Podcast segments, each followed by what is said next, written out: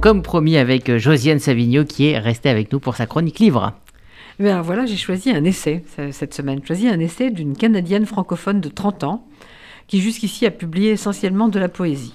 Alors elle signe Daphné B, juste son initiale, et son livre s'appelle Maquillé au féminin singulier, avec comme sous-titre Essai sur le monde et ses phares. Alors c'est évidemment pas un, un manuel de maquillage, sinon je vous en parlerai pas. C'est une exploration autobiographique en fait d'un monde qui incite à consommer toujours plus et une réflexion aussi assez intéressante sur l'apparence, l'artifice, le maquillage comme, comme artifice et comme protection parfois. Alors la jeune femme qui parle, c'est cette Daphné B, elle passe beaucoup de temps, beaucoup trop de temps à écouter des influenceurs et des influenceuses et à regarder sur YouTube des vidéos sur les produits les plus nouveaux pour avoir par exemple des paupières de rêve.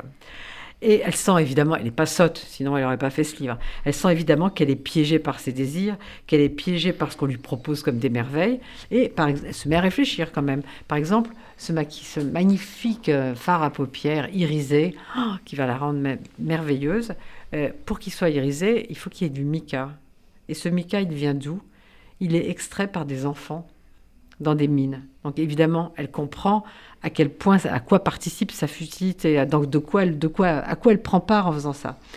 Et de même, elle, elle réfléchit aussi, elle s'aperçoit que des femmes qui travaillent dur pour des petits salaires euh, dépensent parfois pour cette palette miracle, pour se faire de beaux yeux, une journée entière de travail. C'est énorme. Et moi, ce que j'ai aimé dans ce livre, c'est parce qu'il défile, on voit défiler tout un monde du faux, tout un monde du piège, tout un univers virtuel et au fond mortifère. Alors, pour que vous soyez tous sûrs que ça n'est pas un livre sur le maquillage, je vais vous lire un passage.